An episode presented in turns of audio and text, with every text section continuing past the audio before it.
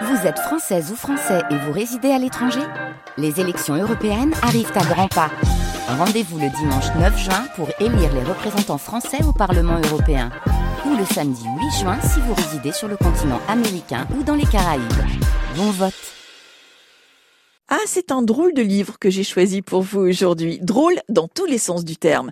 Drôle dans le sens étrange, original et drôle parce qu'amusant. Ça s'appelle L'art de moucher les fâcheux de Julien Collia et c'est publié au Cherche Midi.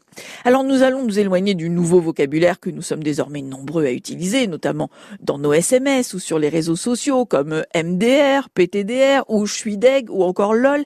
L'auteur nous propose de jouer franchement avec les mots de la langue française et certaines expressions plutôt que de nous agacer, de répondre de façon humoristique pour dédramatiser une situation dont les mots pourraient très vite dépasser notre pensée. Tiens, justement, parmi les exemples de répartie qui jouent avec notre langue, il y a celui-ci. Mes mots ont dépassé ma pensée. À quelqu'un qui vous dit cette phrase, vous répondrez Eh bien, ils n'ont pas dû aller bien loin.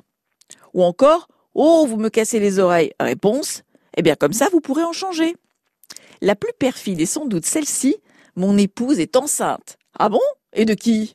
Alors, encore pour les lourdeaux, les dragueurs, les pénibles qui jouent les jolis cœurs avec cette phrase, comment faites-vous pour être si belle? Vous pourriez dire, mesdames, on m'a certainement donné votre part.